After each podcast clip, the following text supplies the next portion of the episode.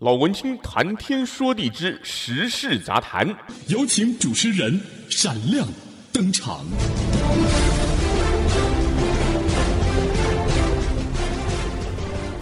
欢迎来到老文青谈天说地之时事杂谈。不晓得您现在的心情好吗？我是 Benny 老文青，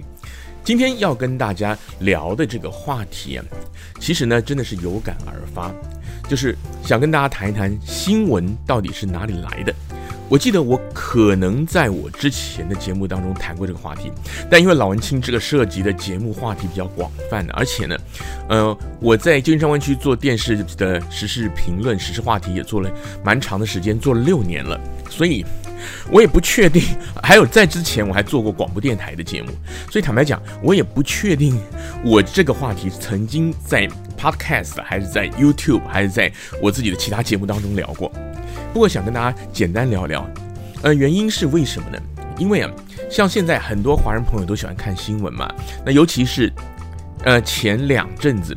为什么讲前两阵子呢？第一个呢是在差不多二零一九年啊，那个时候就是台湾不是在大选嘛，那台湾大选的蓝绿对立的很厉害，总统大选，然后呢还有一个呢就是我们美国总统大选，过去这一年多一直到现在。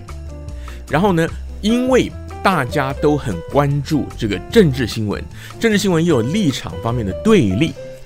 所以连带的呢，大家看新闻就很容易吵起来，吵起来呢，就有很多人被牵连。这个讲起来可能大家，呃，不晓得我在讲什么。例如说，在网上看到一则新闻，一个媒体的，呃，现在不是很多媒体都有所谓的粉丝团吗？那在 Facebook 上，在 Twitter 上，那，当然在 Twitter 可能是在北美这里多一点。如果是在台湾的话，可能 Facebook 更多一点。然后呢，就会有一些朋友在骂这个小编呢，你们到底在搞什么鬼啊？就是这个立场这么严重，或者说你看电视新闻那个主播，你到底在报什么东西？好，那所以我今天我现在这样讲，大家可能有一点轮廓了。我想跟大家聊的大概就是那新闻是打哪来的。我并不说这个消息来源呢，当然消息来源也可以谈一谈，因为前两天刚好发生了一件事儿，我觉得也蛮有趣的。我待会儿就综合跟大家聊一聊，反正时事杂谈嘛，对不对？好，那这个时事杂谈呢，我们就来先谈一下我刚刚讲的几种情况呢。其实我想跟大家分享，就是我们一般的专业的新闻工作者的分工。然后另外呢，就是我们常见的一些消息的来源。那我们就先从这个消息来源讲好了。其实这几年呢，我们常常看到一些在网上一些论战，然后呢，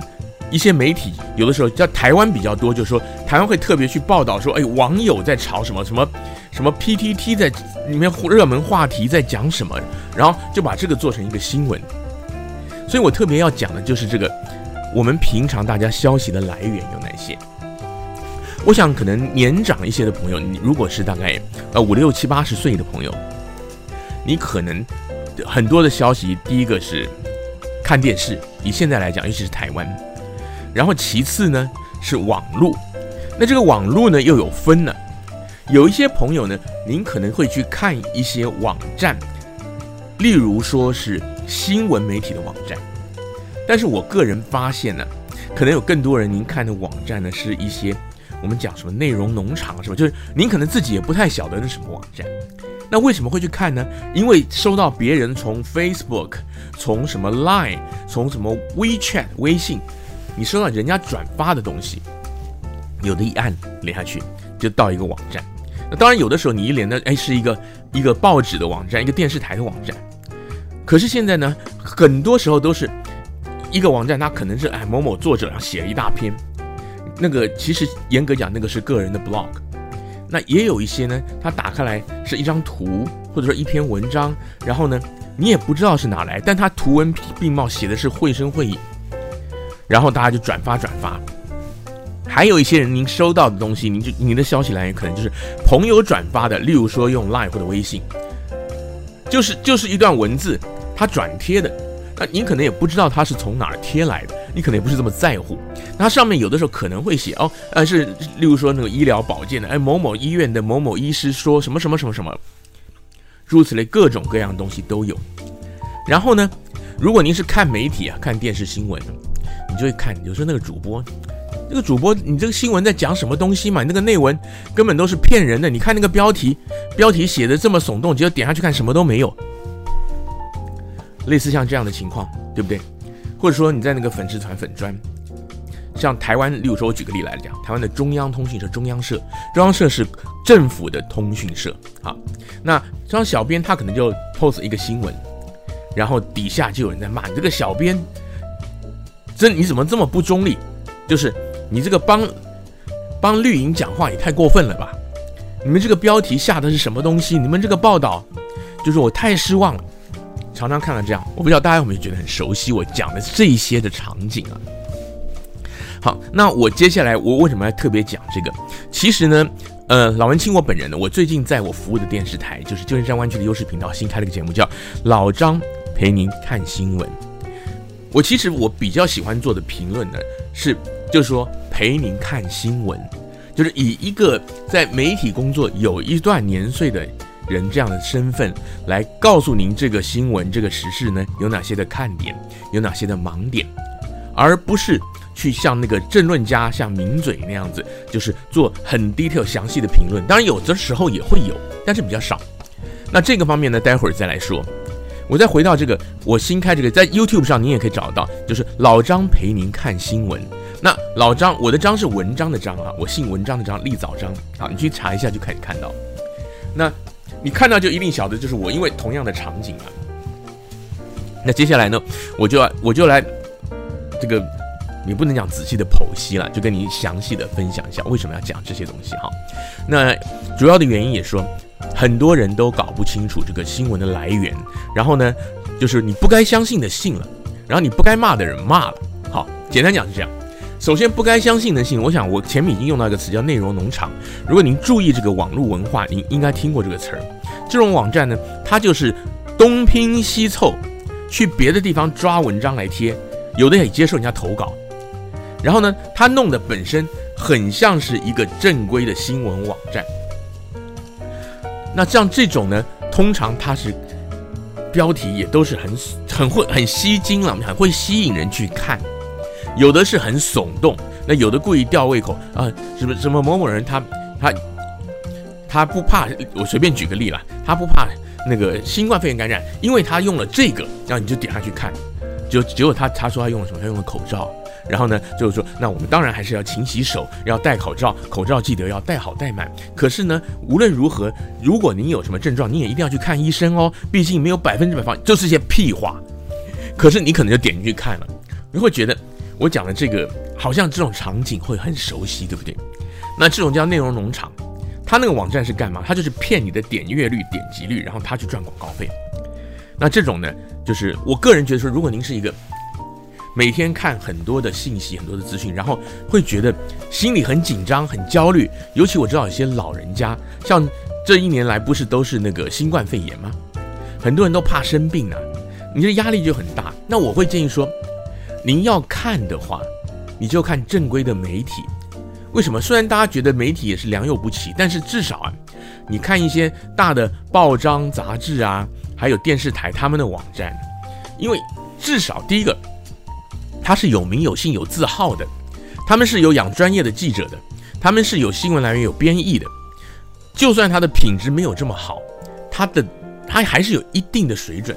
而且出了事情他会负责任。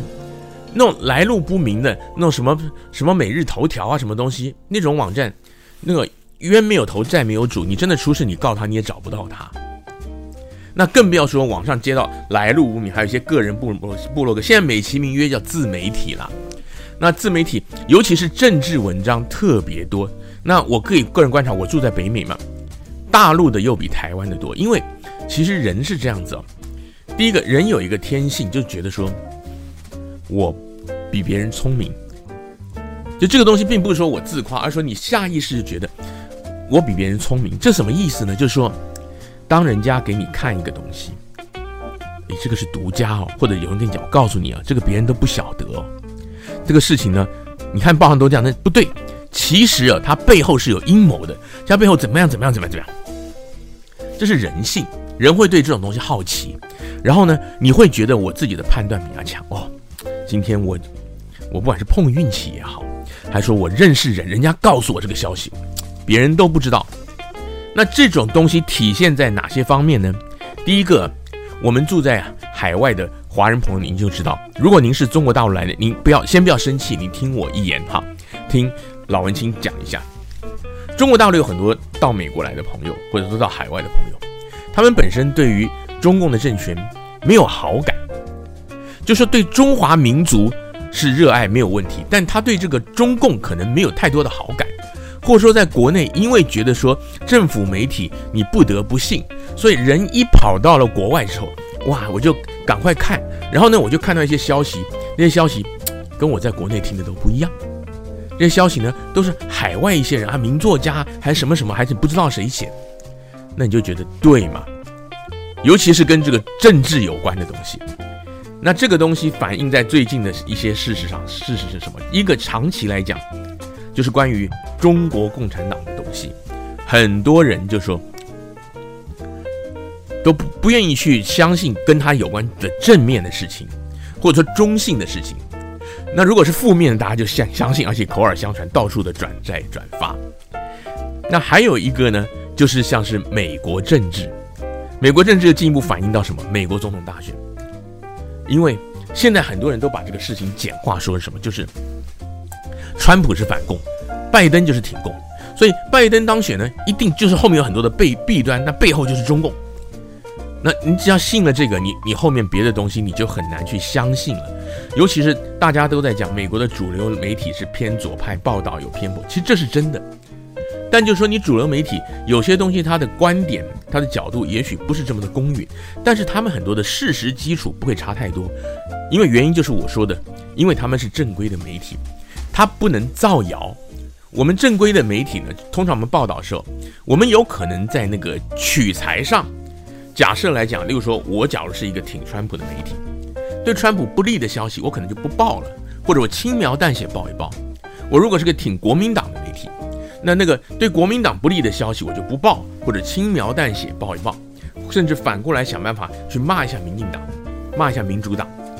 知道意思吧？但是呢，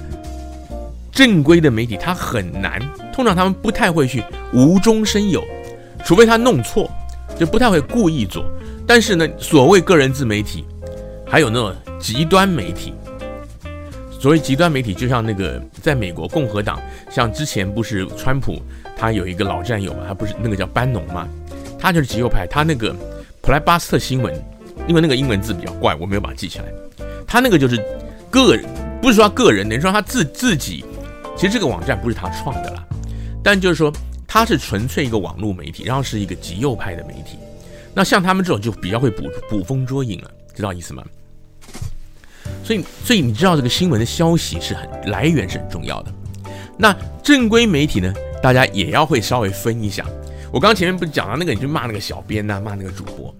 我简单讲一下分工哈。我们一般的媒体是这样，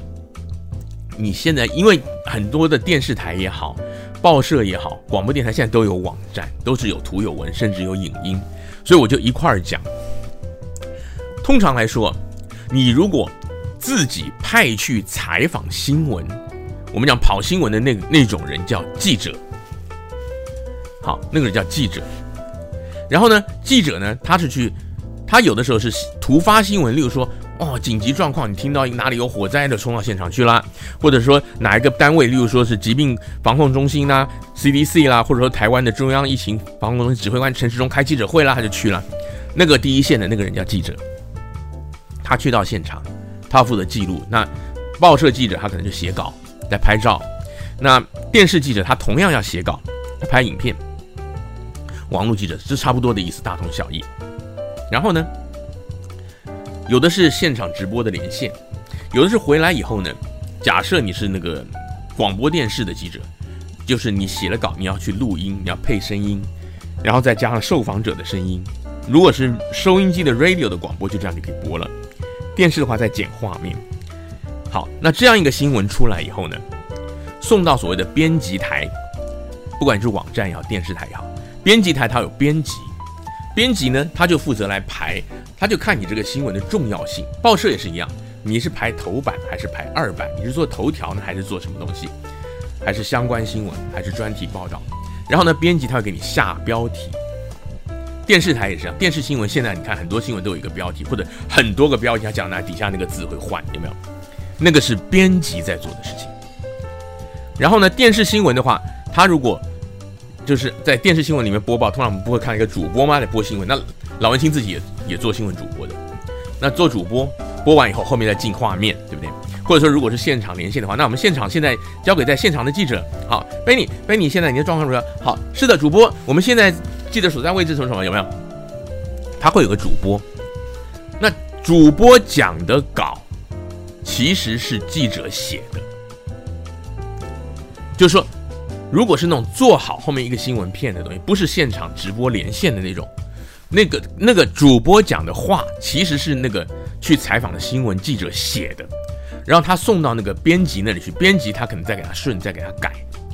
然后再下了标，然后编辑再把这个东西拿给主播，主播要上主播台，他其实是看着一个读稿机在念的，但当然这个主播他自己可以去顺稿，他时间足够，他事先是可以顺的。就是按照他自己的说话风格。那以台湾来讲，现在就是如果大家你对中文媒体那个新闻有兴趣，你去看中国大陆的，比较像台湾早期的是一板一眼在那儿播的。台湾的比较像讲话，因为台湾的风气大概就是这二十年就变自由发挥，然后主播坦白讲废话很多了，我觉得。但是他大致的内容是写好的，所以说呢，主播播错被大家骂有两种可能。第一个就是他自己讲话，他讲废话，或者说是，或者说咬字发音不准确，这个在台湾比较没有人在意，在中国大陆比较重视，因为中国大陆的那个那个新闻主播啊，还有主持人，他们都是要那个那个普通话水平考试一级甲等，是非常重视这个的。那央视的新闻主播听说是播错字要按字罚钱的，台湾比较不 care 这个东西。那主播常常被骂的就是。实在是很很很无知，就像以前讲那个，讲讲一些很好笑的东西。以前台湾有一个很有名的主播叫沈春华，我很尊敬这个沈沈姐，那她也给我一些建议，就是我采访过、专访过她，就是我们面对面专访过他，他也给我一些很棒的建议。他是前辈，他以前在台湾就有一次，他自己播新闻，她她就讲说那个影星就是演那个 Titanic 那个里奥纳多·迪卡皮欧。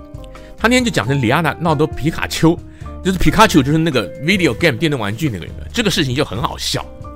然后他隔天又报道里奥纳多迪卡皮欧，他就报里奥纳多迪卡皮欧，然后就他后来好像就是笑笑，这次讲对了，就他就悠自己一默。那但是像这样的情况少了，一般很多主播他讲错了，自己可能还不知道。就像我刚刚讲那个自己，那个就是咬字不清啊。所以说很多人就骂主播，那这种东西当然主播他自个儿要负责。但有的人是骂那个新闻的内容，那主播乱报啊。那在这跟大家说明哈，电视新闻你看到的新闻的内容不是主播乱报，主播他只负责念那个前面的那个开场白，那个内容是那个记者要负责。那某某这没有他，我们记者不会讲 sign off 嘛？你看电视台在台湾，例如说是讲那个啊，以上新闻是民视记者某某在现场采访报道的，那某某他那他们有时候念两三个人。那有一个是文字记者，那个人是要对内容负责的。那大的电视台，包括台湾电视台、中国大陆电视台，还有美国的大电视台，他们是还会有摄影记者。所以你看那一排两三个、三四个，很可能就是通常来讲，按照惯例就是，这可能是就是我们讲那个直就是谦虚一点。像台湾的来讲好了，那新闻由某某某某某某采访报道，通常那个最后一个报名字的那个人。就是他是他就是出声音的那个人，写稿的，或者说拿了麦克风在镜头面前那个人。另外，你看可能有一个两个没有出声音，就你不知道他是谁，但是有名字，那个就是摄影的人。那他打字的时候呢，通常他文字的名字他可能打在前面，但他念的时候他客气，他就把自己念在最后面。所以如果你是看那个中文，尤其像台湾的电视新闻，你就要搞清楚冤有头债有主。那主播呢？当然呢，如果是一些大电视台的资深主播，有些他还兼主管兼主编，所以他对于内容也要负一定程度的责任，因为他会参加新闻会议，因为他可能也参与了一些记者跑回来新闻的审稿。可是呢，一般来说新闻播报的内容，你觉得这个不正确或立场偏颇，跟那个主播本身的关系没有这么大。好然后呢，有人说那个标题，我我刚刚自己在讲嘛，现在那个标题都是撒狗血，然后就是吸引人，就是骗点击率。标题呢，我刚刚讲是编辑下的，编辑也是一个你看不见的职位，报社也有，网站也有，电视也有。电视就是下那个打在荧幕下面那个标，报报纸的话就是你看那个报报纸摊开来上面印的那个标题。然后编辑呢，有的编辑就是看他的权责，有的主编的话他还要排版面，这个是头版，这个是二版，或者说今天新闻的电视头条是这个，二条是什么？这些是归编辑，这个不是记者，所以这个要搞清楚。然后呢，现在我们在那个社群网站的社交媒体平台，还有一个小编，小编这个词儿其实一开始也是有点闹着玩的，但现在已经变成一个通用的一个 正式名词了。小编是做什么的？网络小编通常来讲，你如果是附属在一个媒体里面，就是说，他们一般来说是在经营这个粉丝团、这个粉丝专业粉专，OK，然后他们一般来讲，他每天就要贴一些东西出来，让有订阅的人，还有没订阅路过的人去按赞、去去 like、去喜欢，或者说去订阅。所以呢，小编呢就是把他。服务的这个媒体，不管是一个新闻网站，还是一个电视台的网站，还是一个报社的网站，把他们当天的东西，那有的杂志甚至会翻以前的东西捞出来，因为杂志它的那个频率没有这么快，它不是天天一直都有新东西，然后把它贴出来。台湾讲 po 文就是 post 出来，post，例如说我举例，我们拿那个脸书来讲，Facebook 来讲，它贴出来，然后呢，小编他会在上面写几句话。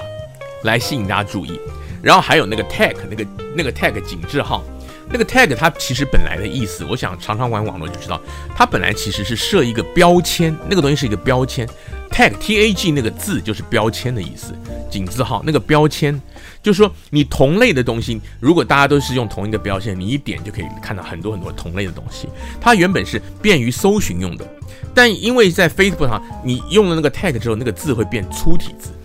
所以到后来，很多人就变成我要强调一个什么话，我就打打一个那个，那可能是一大段话。我我早就告诉你这样，你偏不信。现在炒作新闻自食恶果，六这样讲两句话，你这个东西，它会变一个，这变成好像是一个 类似像标题啊，去吸引大家注意的东西。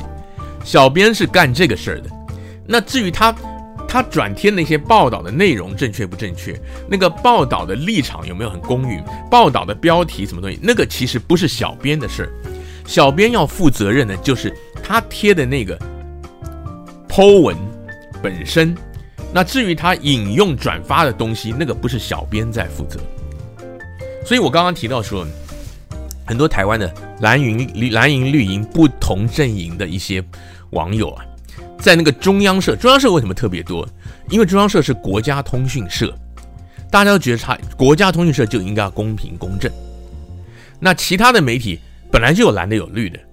好，那绿的去看蓝的肯定就在骂，那蓝的去看绿的肯定也在骂，那绿的看绿的呢肯定就在捧，所以这个就没有什么好说的了。那中央社呢是蓝的绿的常常都在骂，那骂的情况呢，第一个就是骂小编怎么这么不公正，怎么可以这样子，真是丢丢中央社脸。但是他可能是对那个新闻内容不满，那跟这个小编没有关系。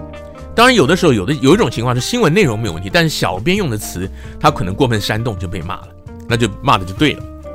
那还有一个情况就是说，你们中央社现在都都是那个偏绿，我随便讲的哈，或者说偏蓝，或者说偏红偏白，都不平衡报道。就是例如说中央社报道了一个假假设来讲啊，报报道一个关于那个。中中共的解放军的飞机，就是飞到台湾的那个飞航识别区，那他就报道这详细的一个什么情况，他就只报道了这个东西这个事儿，就就是几年几月几号几点钟有多少架飞机，几点多少飞机，然后另外还有什么军舰在演习，然后就读者就不满了，你们中央社怎么可以这么偏红，这么亲亲共？但是要知道哈，越大的媒体，它的报道它的。分工是越细的，也许有些朋友你有听说过，就是说，我们讲，哎，什么记者他是跑什么线的，就像这个意思。我今天就是中央中央社，他可能出了十条新闻，他这条新闻呢是讲这个中共的军演啊，然后他军机绕台啊，我举例来讲，然后他下一条新闻呢，他可能讲的是那个那个中共的国防部发言人讲了什么，国台办讲了什么，然后他下一条新闻呢是台湾的国防部讲了什么，然后陆委会讲了什么，总统府讲了什么，他是分开来的。就是他的记者，我是负责跑总统府的，所以我就只记录那个总统府记者会，蔡总统或者是总统府发言人对于这个事情的回应。那我我是负责处理大陆新闻的，或者说我是跑政党新闻，我是跑国民党的，那我就这则我就指出大陆那个方面的事情，或者说我就只讲这个国民党说了什么。然后呢，人家就说啊，你怎么可以亲国民党，偏袒国民党？你要平衡报道啊，平衡报道会了。但有的时候问题就是说，他是分了好几则报道，那小编你你在社交媒体上，在飞创，他一次只能贴一则。然后呢，通常像这种社交媒体，他往他会选，他不是每个新闻都贴。所以就是说，你看到这则新闻，例如说我是一个很讨厌民进党的人，假设，那他这则就报道了民进党一个正面消息，你就骂说现在这个中央社都偏绿，怎么？但事实上，他他同一个版面上，他可能你你去看他的网站上。他也许还有，就是平衡报道，可能就是国民党开记者会指责民进党这个什么什么，但他小编没有贴在他的粉砖，或者还没有贴在他的粉砖，所以呢，大家看新闻有的时候，第一个不要激动，第二个你要弄清楚谁是谁，谁是干什么的，然后呢，你才比较知道这个消息第一个是不是真的，第二个有没有像你所想象的这么的偏颇，这么的不公平。或者说这么的没水准，然后呢，你再来决定你心里要骂谁，或者说你要写信去骂他。那刚才讲到这些呢，我不是也讲到说我自己前两天有一个事儿嘛，那跟这个资料来源有关的，这个也跟大家分享一下。呃，话说在上个礼拜，我现我现在我这边是美国西岸时间是礼拜一二十五号的下午差不多两点钟。那在我们的礼拜六一早，就是出了一个事儿。应该这样说，我礼拜五的晚上，我在 Facebook 看到我自己一个朋友，就是在在我们北美的一个朋友，就是私人认识的朋友，他贴了一个两张照片，很有意思。他就说，他的儿子，他儿子 ABC 嘛，就是大学刚毕业那种。他的儿子啊，在那个大选前，他曾经小额捐款给那个拜登，他捐了三块钱美金。然后呢，在那个总统大选前呢，他就收到了。邀请函，烫金的，有盖印，然后还有写字，很漂亮的，就是寄到他家来的，不是电子的。邀请他参加那个拜登总统就职典礼的线上的线上直播。当然，我们知道，其实那个东西在电视上本来就有直播，白宫的网站有直播，各大电视台都有直播。但是呢，他那个是，他那个。拜拜登他们等于说，他们的竞选委员会就是来答谢他们，就是你专门登入我网上有一个专门的给你看，其实简单讲就是一个尊荣感给你。你说实质上意义就是说我们我们人人都可以上电视上 YouTube 看，很多家在直播给你选，是这个事儿。然后我说我礼拜六一早起来，我刷手机看 Facebook，然后我就看到一个报道。然后我就发现一个报道，那个报道里面就提到，就是有一个中华战略学会的研究员叫做张静，这位张静先生就说一个一个政治评论员了，他就是在质疑台湾这一阵子不是在吵说那个驻美代表萧美琴，他到底就是他是真的是像民进党所说的四十二年来中华民国真的第一个首次是接到美国官方指名邀请参加的。还是说呢，他是用什么方法去参加这个就职典礼的啊？不是在吵这个事儿吗？因为张静先生他就写篇文章，他的大意就是说，如果是他既然是受邀去的，就是他既然是应应该这么说，他他既然能参加，他一定是有邀请函。那是不是请肖美琴代表或外交部把这个邀请函给大家看一下？然后他就放了这两张照片，就说他说我在我在美国，我有我有朋友是那个民主党的金主。他就是有捐款，然后呢，就收到了这个邀请函，是参加网上的。那它上面还有信封，信封上还有名字，还有地址，当然都遮掉了。然后呢，它的重点在于说，你普通人都尚且如此，你如果是外国使节，一定是有具名的，例如说可能寄到那个驻美代表处，可能就是肖肖美琴代表收，类似这样这样，一定有的嘛。所以我觉得这个这位这位张先生他讲的很有道理。可是呢，我看到这报道以后，好几家媒体都在报，然后我就找到了这位张静先生他的脸书。为什么我特别要去找？因为他贴那两张照片是我朋友贴的，一模一样的。那我的朋友就是他儿子嘛，他儿子就是那种青少年嘛。那那那位张静先生说，他的朋友是金主，就是你的直觉反应，因为那位张静先生他应该，我估计他应该是差不多六十岁上下的人。那他的朋友是金主，你知道，就他那个笔调，他的写法，那因为像他那种是专门做战略啊、新闻研究的，那他们都会有很多的 connection，所以呢。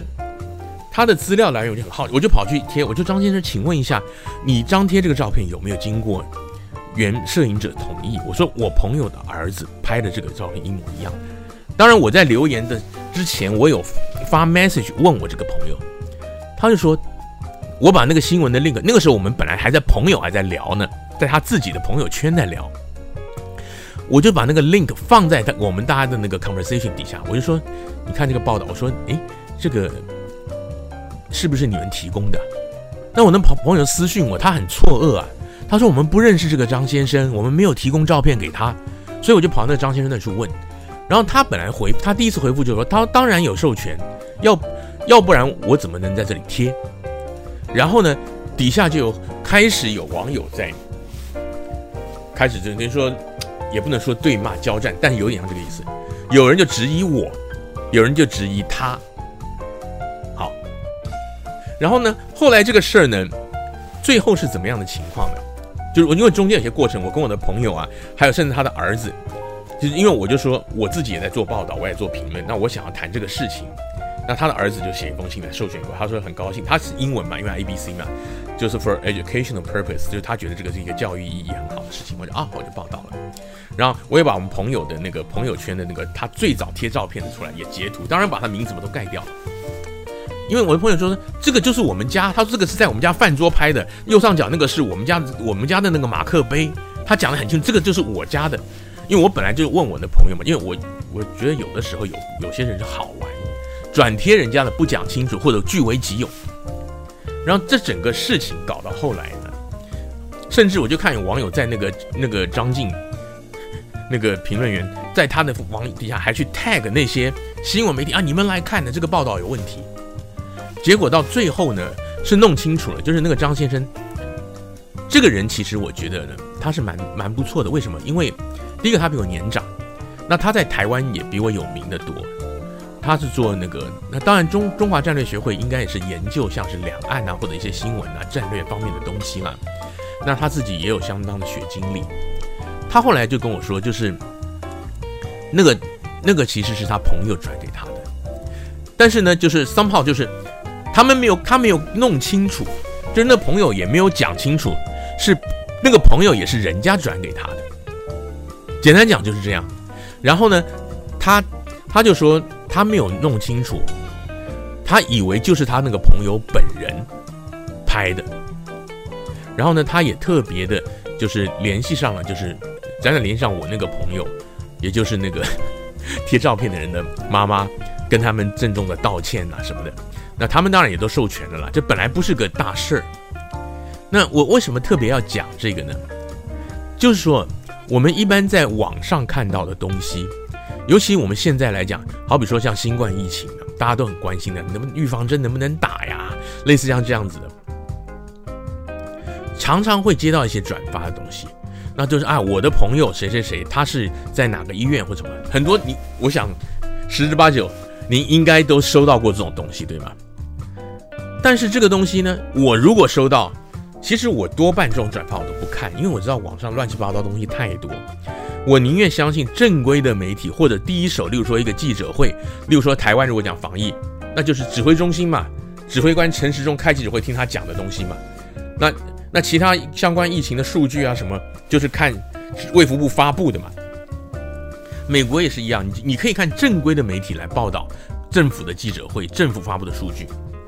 那那些私底下转来转去的东西呢？当然呢，呃，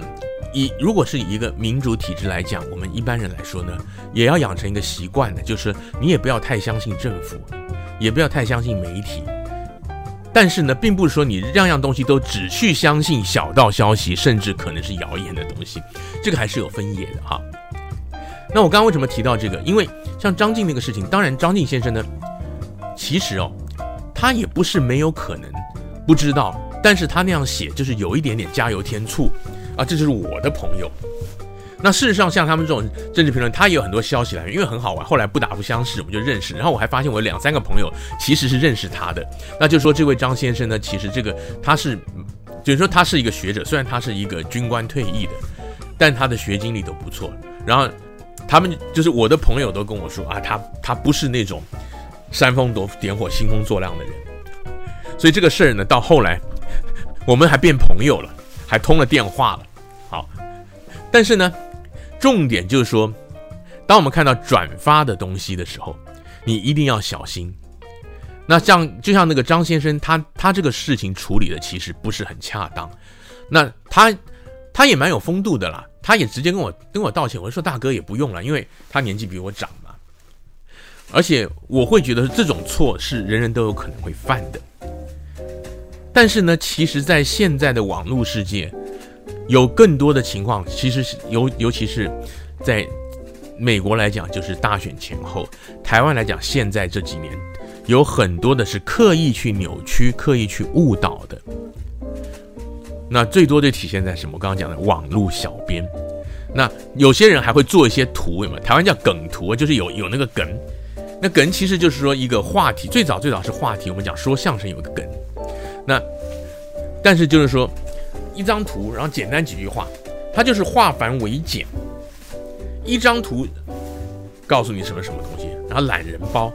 但这种东西其实最危险，因为这种东西就是别人已经帮你把这个信息消化过了，但他帮你消化过，他解释给你听，这个就有点像什么？今天有一个人讲说，我不识字，我请了一个秘书，或者说我大老板太忙，我没有空看报，好，我请一个人。你每天给我新闻汇报一下，今天发生什么事儿，这样很很有派头，对不对？很神气，对不对？但问题就是说，你要肯定呢，你请来这个人，他讲的，他讲给你听的事情是对的哦，他没有给你加油添醋哦，他没有给你扭曲事实哦。所以现在很很大的一个问题就是，很多人太多人喜欢看懒人包，太多人喜欢看那个梗图，还有网上有一句话呢，哎，有图有真相，图都可以造假。还有一个就是说，很多的像这种，因为他要把一个复杂的事情，他就算没有恶意，他要用懒人包，他短短的时间把你说清楚，所以说他很多东西他简化了，他简化的东西该不该剪掉呢？他的诠释对不对呢？其实这个东西是很有问题的，甚至呢，我们讲有图有真相，我先不要讲那个造假的图啊，就是就算我引用了一些图表、一些数据。但是有很多东西你必须要看完整的才知道，你光看一部分你是不知道的。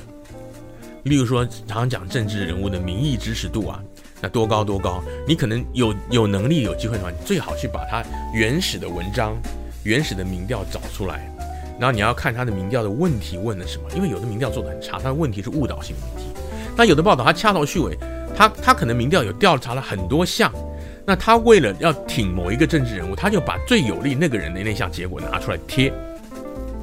那我举个例来讲好了，像是美国在选前的时候，他们很多的媒体或民调机构会定期的发布嘛，不是都说吗？像是哎那个当时是川普嘛，川普总统的那个民民意支持度再创新高。我举例讲好了，这那所谓的支持度呢，就是就是满意度，就是现在的民众对于他。满意已经高达百分之四十二。我举例来讲，创下了过去三个月以来最高。我假设我这样说好了，但是他没有告诉你的是，他的不满意度可能是百分之五十六，知道意思吧？他给你的数据是不全的，或者说，哎，某某某某政治人物，我就是就是他的，就像是我讲施政满意度，或者说他对于。我记得前一阵子我也是看一个政论节目，台湾的，那时候就是讲台台湾的六都的市长，也是某某某市长，他对于那个国际事务的熟悉度，对被民众认为是最高的。就他那个民调是有很多项，有国际事务，有经济啊，有治安，还有整体形象，还有就是你最看好他看好度，例如说他竞选连任，甚至说他去选总统，看好度，因为他有好多好多个，然后你就看到不同的媒体选的不一样哦。这个某某市长，他经经过某某公司的民调显示呢，他是就是民意最看好他竞选下一届下一任的总统。好那另外一个报可能就说，呃，民意就就觉得某某市长是另外一个市长，民众对他的施政满意度最高。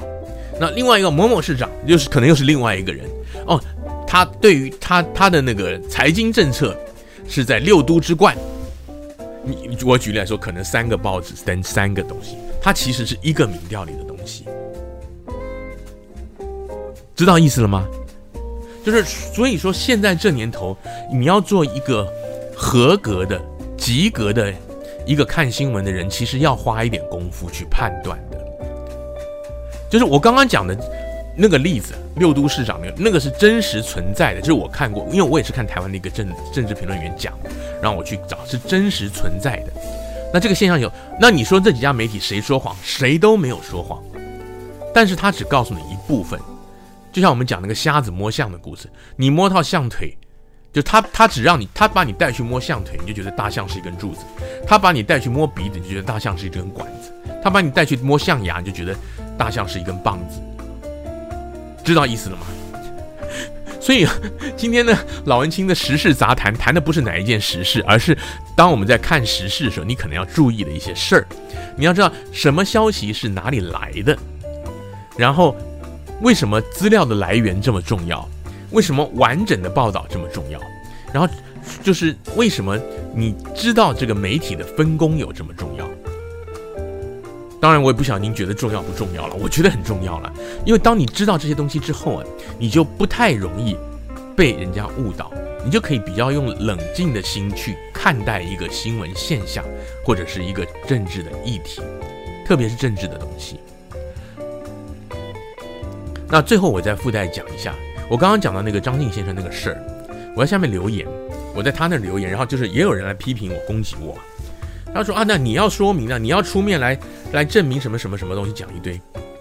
还有一个就是一个逻辑的东西，我要跟大家讲一下，就是我们一定看到一个新闻啊，事实上我们这跟平常你思考事情也是一样适用的。你要去想他这个事情的宗旨是什么，当事人是谁。好就像我那天我就说我在那个张先生他那边底下留言问他这个事情，我问得很客气，他答得也挺客气。后来，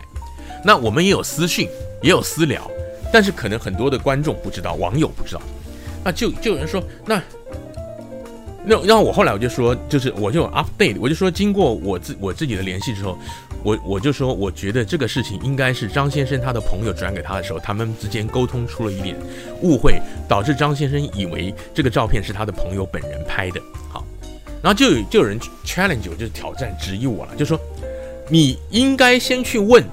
然后你才来这里问张先生才对啊，你为什么直接这样跑来问呢？那你是不是应该要举证说明什么？然后还有一个人说，对，那你你是不是要，你请你举证来证明这个照片是你朋友说的，他儿子花了三块美元去捐款就收到信，请你拿出证明来。好，我就举这两个例子，我来讲刚刚的逻辑的事情。第一个，有那个网友质疑我嘛，他就说，你为什么不先把这个事情弄清楚，你就跑来问？那我就说。他引用的照片，我觉得出处，我有疑问，我当然先来问他呀，我没有义务去帮他调查呀。一个政治评论员在公开的文章，而且被五六家报纸、媒网络媒体引用的，因为他自己都有写嘛，哪家媒体有引用，他自己有附连接嘛。我说这个事情是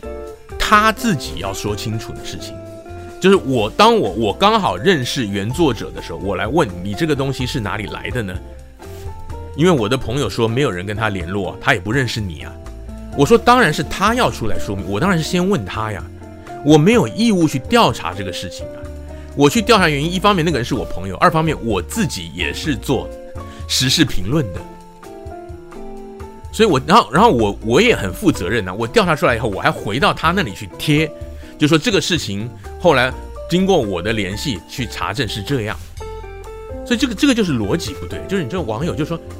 那有的时候我们很多人会讲，你可能支持特定的一个政党，然后你就会去质疑跟你的想法相左的另外那一方，不管是对方政党还是报道的媒体，甚至是网友，很多网上吵架都是这样吵的，对啊，我就说。这个东西我为什么要去调查？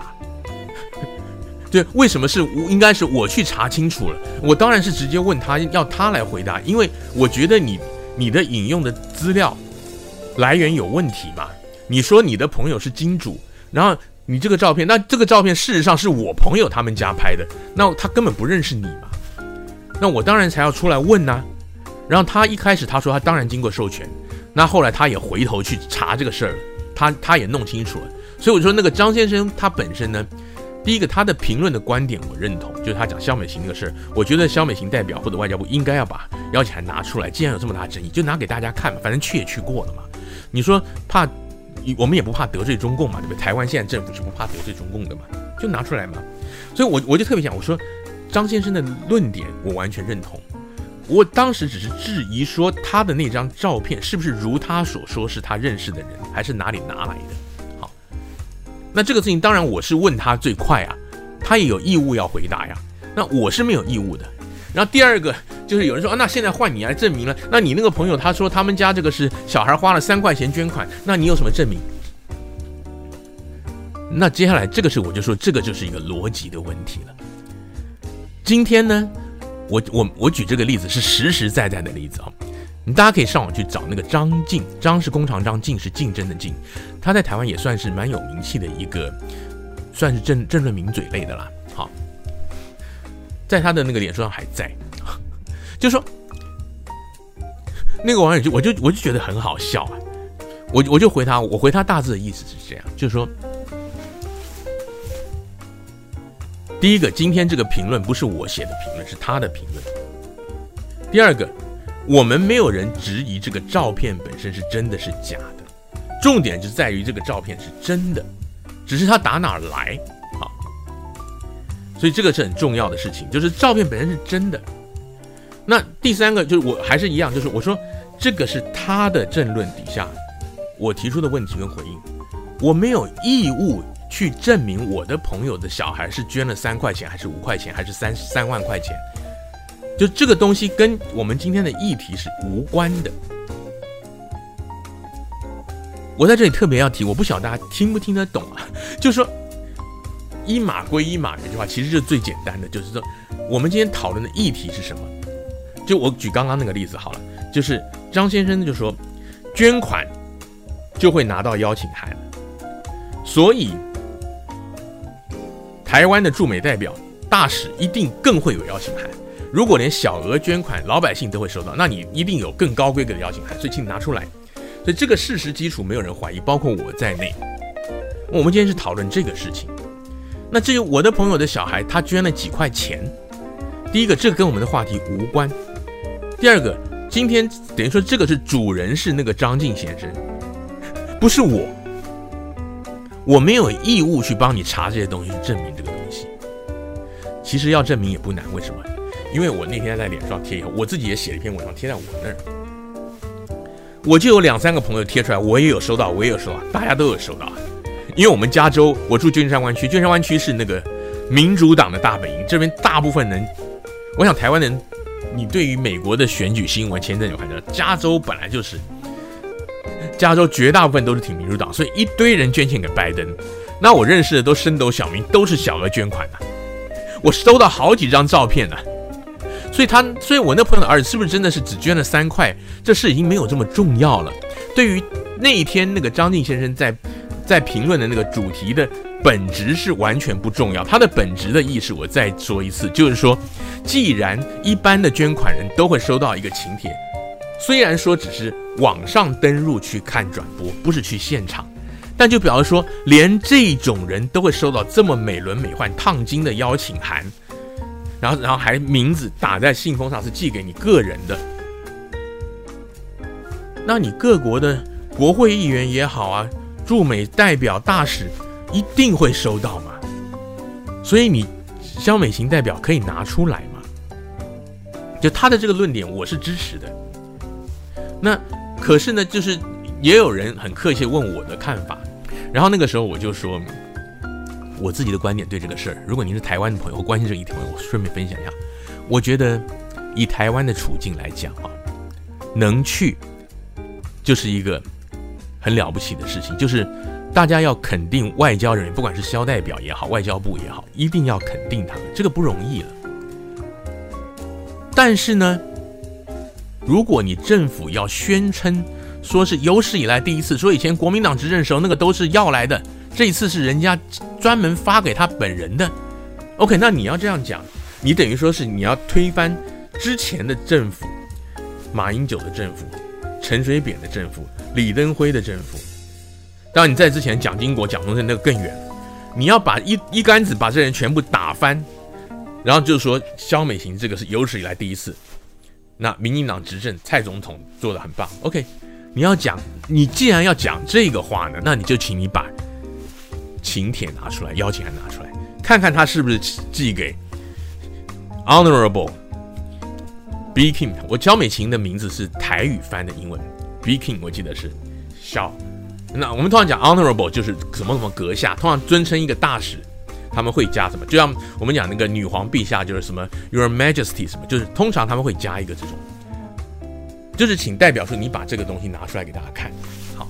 那这个就是这个事情我自己的想法。简单讲就是说，如果台湾你说外交部也好，民进党也好，他不说这个话的话，我真的觉得说这个东西没有什么好质疑的。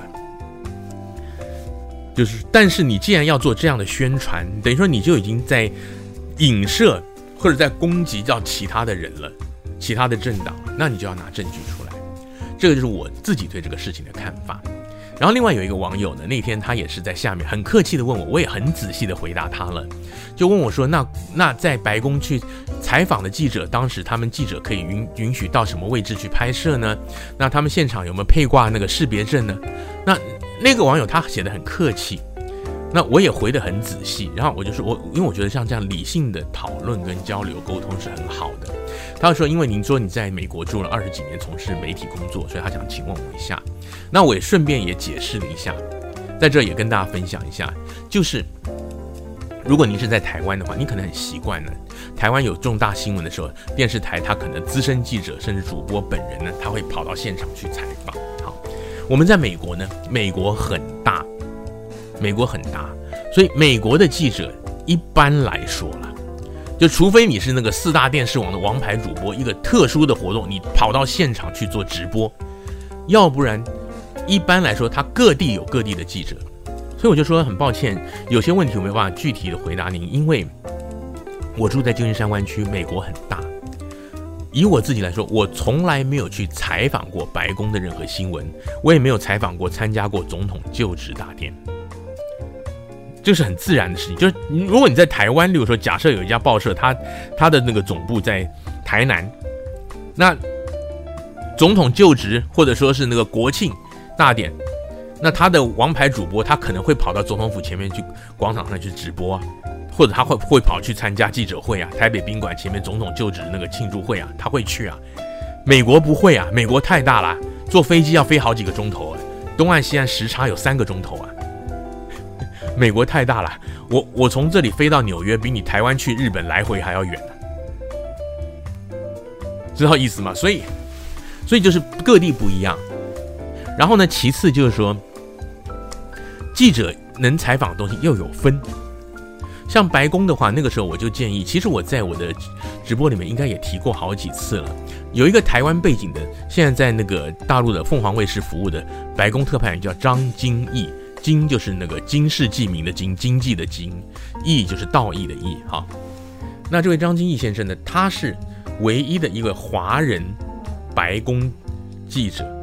他那种白宫记者是什么？他是每天可以进出白宫的白宫记者协会的记者。白宫记者协会他是有资格限制的，就是新闻记者去采访白宫有两种，一种就是临时有一些事件，你可以申请。他也不是所有媒体都发给你的，他有名额限，他会看你是像样的媒体够格，他才发。单次的，那有一种像他这种白宫记者协会的会员，他们还要值班去，就是说他去除了自己要记新闻，他还要帮别人记记录、发通稿给所有协会会员的记者。我说你去问他，他比较知道，我真的不知道。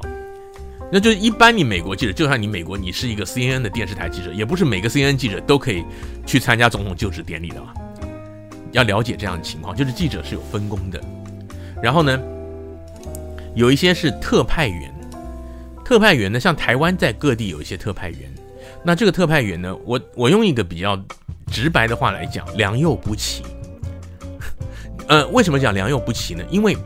因为实在是台湾的媒体呢，经费有限。其实不光台湾媒体，很多国家都是这样啦。就是说，你报国际新闻的时候，很多的时候来讲啊，都会采用一些外电报道。我们讲新闻编译，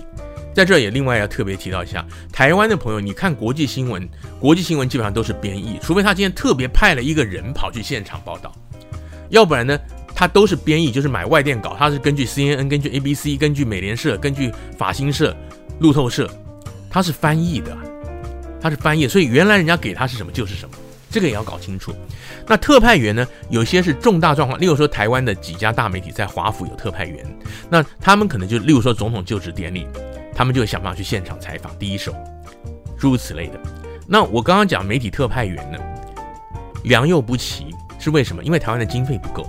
很多特派员呢，基本上我知道的几乎都是约聘的，就是他平常在，他住美国，他可能是个家庭主妇，他可能有其他兼职的工作，然后出了什么事呢？台北那人就是发个 email，或者说 line 或者怎么样联络他，哎，你可不可以去跑一下这个新闻？然后他按件记仇，是这样的。那我所谓良莠不齐的原因呢，就是因为我自己本身就有认识一些。媒体的特派，第一个他不见得是有新闻专业背景，只是他可能他会他会拿摄影机拍东西，他会写文章，然后按件计酬，他们那个稿费给的很低，那就是那这些人呢，他可能就是，例如说我们旧金山湾区以前也有一个，那他就是固定会发稿，他还在本地的报纸看到一些新闻，加州的什么新闻啊，矽谷的科技界又怎么样什么，发回去就当一些国际新闻。就这样用了，那那就当然，我就说我我有这种同业朋友，他们做事很认真很尽责，但是他的能力有限，因为他不是真的专业。第二个，他的资源有限，因为台北给的钱不多，所以重大新闻他也没有办法跑。那有一些呢是以前做过记者的人，他移民来美国了，好比说他就来做。那这些人呢，他们可能就是比较有有 sense，就做的就很好，很专业。可是呢，也是跟我讲一样，因为他们受限于体制上，他们平常可能就是每周交一两份稿就好了，重大的东西他才跑去比较做深入一些采访。所以台湾来说的话，对于国际新闻其实是蛮缺乏的。那还有一个呢，我不得不说，有一个我们在我们旧金山湾区一个美女记者，她在台湾也是一个一个新闻台的一个一个特派员。她在这一阵子呢，这几个月她报了很多川普的新闻，然后他深入的挖掘他的粉砖，他每次贴都好几百人出来按赞，这真的是一个美女记者，我认识她，一个头发长长的、瘦瘦高高的一个女女生。然后呢，她的报道，她就讲说，就是等于说川普怎么样被打压，美国多少的选举黑幕啊，然后呢有多少的阴谋什么，她到现在还在写这个，她深信不疑。那这位记者他其实也坦诚说过，他是在选前可能一两个月，他们在台台北他说，你既然在那个北美在戏谷，你就跑一下这个选举新闻。他说，于是我就来研究，那越研究发现这个中间越黑暗。那坦白说，我是蛮无言以对，因为我为什么认识他？因为他是科技记者。就这个女孩子，她以前呢。是帮他台湾的某某新闻台，呃，是一个就是卫星电视台，就是不是不是那个四家无线电视台，现在还在营运呢，没有关台的。他是跑科技的，所以像跟科技相关的，所以以前像像这边什么玉山科技协会年会啊，什么中国工程师学会百百年的庆庆祝，还有那什么学术会议什么，我碰到他都是这种东西。就他以前是不跑政治的。那因为没有人，台湾就像资源缺乏，你既然在美国，你就跑来政治，然后他就写很多特稿。那他他是嫁给一个老美。那其实台湾有很多的呃驻美特派，都是嫁老美的。我这里不是特别讲性别歧视，而是跟种族歧视。那这个是有利有弊。有利的一点就是说，我为什么特别讲嫁老美？因为我没有碰到过娶老美的特派啊。因为其实这种女生还是多一点，因为因为很现实嘛。我们在海外做中文媒体的收入是很低，很难养家活口。包括在这里的中文媒体记者也是女生比男生多，很多都是男生在科技界，或者说做房地产，或者说做金融赚很多钱。那太太她就可以忍受媒体的低薪，或者说呢，她就可以。兼差就是我本来是个做新闻的，我本来假如说台湾是个主播或者是个记者，我来美国，然后呢，我愿意继续发挥这个才能，反正案件记者无所谓，不差这个钱，比较像这样的情况。那 我就说，像那个她她嫁给老美，好处就是这一类的，他们的英语能力都不错。然后呢，他们因为自己的婚姻的关系，他们会比较接触老美的圈子。要不然坦白讲，像老文青这种，我跟我太太我们是在台湾认识结婚的，所以我的老美的圈子就没有绝对远远比不上他们。他们对美国人的生活习惯也比较了解。可是有一个问题是什么？这种情况反而容易被一些先入为主的一些资讯所误导。很多就是就是我老公说什么，我婆家说什么，我认识的几个朋友就是，所以。这这一这一类的朋友，他们其实很有的时候很容易被这个同温层误导，他自己没有感觉，他他就觉得说，对啊，我我自己在这，我是美国，然后我家就是美国人，美国白人呐、那所以他可能是她老公、她的婆婆、她的公公说什么，他就听进去了，或者说他们可能说，就像像那位同学，我一直很想跟他说，我到现在还没有跟他说，你可不可以看一看其他的东西？他的英语不错，他的语文能力非常好，才貌双全，这是真的，一点不夸张。但就说他以前不看政治新闻，所以说一个不看政治新闻的人，你就很容易在这种 对立激烈状态下，你先入为主，你主要看的这个圈子。因为我看到他引用很多英文，就像我刚刚讲那个极右派那个班农的他那个报纸啊，就然后很多都是网络的传闻呐，还有他那个极右派那个时候就是。很多那个包括川普在内，不很多的 Twitter 不是被禁掉了，Facebook 被禁掉了嘛。然后台湾的朋友可能知道有一个叫 palor Parler 就是新兴的一个平台，那个时候也被 Amazon 跟 Google 跟 Apple 联手干掉。后来他们找别的 伺服器的那个服务供应商嘛。那那里面就是一大堆就是极右派的人嘛。我就刚刚引用资料，我想说你通通都看这种，然后呢？那个主流的媒体《纽约时报》，当然《纽约时报》是偏左的，《华尔街日报》是偏右的，那福斯新闻是偏右的，那这些他通通也都一起骂，就有点像是怎么样？就有点像在台湾那个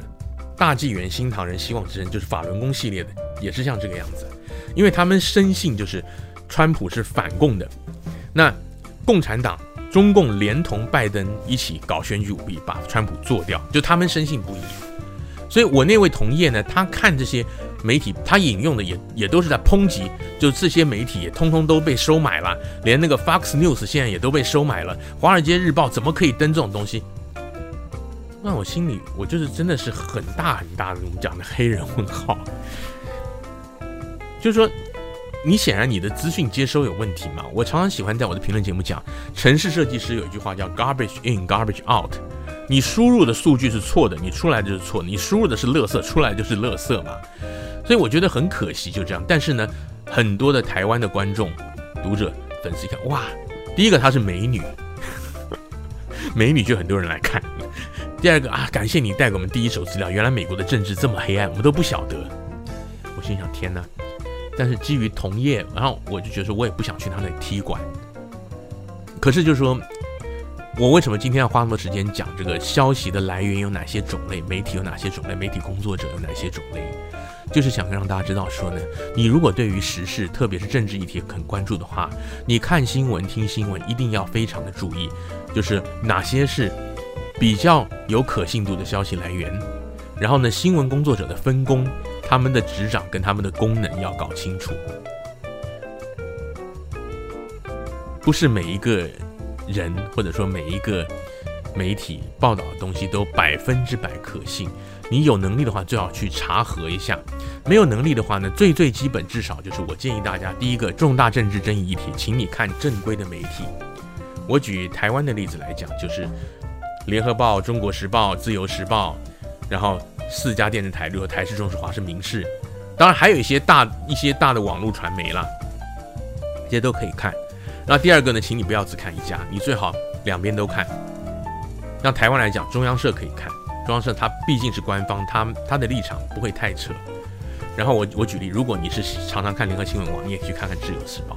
同一件事情，他们两个解读完全不一样，你就比较可以知道这个事情整个 picture 长什么样子。那美国的话呢，就是《纽约时报》、《华尔街日报》，这些都是大的嘛。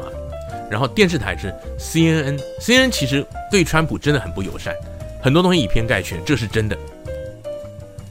但是呢，你就是你，与其去相信那些极端的那种小报，那种极左极右的，你还不如这个大的多看几家。所以福斯电视在在选战投票之后，那些选举纠纷进行的时候，他后来也。也渐渐偏向于，就是没有选举舞弊，就表示说他这个大媒体他也在自我修正嘛，因为他也有调查记者，他也发现说这个这些传言实在不成立嘛，所以极右派的人就说他们被收买，然后他们也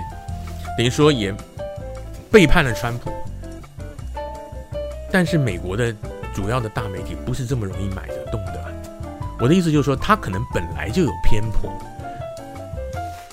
就他本来是个右派的，你要让他变左派，很大的原因其实就是在于他自己查出来的这些东西不成立。就是说，所以你报道美国选情的话，你要看还是看美联社，还是看 CNN，还是看纽约时报、华盛顿、华盛顿时报，然后还有像是我刚刚讲的，你如果是对于右派比较支持，你就看 Fox News 福斯新闻网啊，然后呢，华尔街日报，就是你还是去看这些，只是你要看得更全面。就是在我们这种你没有能力亲自下去调查的前提之下，多看一点不同立场的媒体，正规的媒体，然后政府的正式的发言、正式的文告、正式的新闻稿，这样你比较知道这个事情是怎么回事。那些小道消息，那至于说你在网上现在接到转发一个 line 贴的，不要说政治啦，医疗保健一样啊，某某某，我的朋友是台大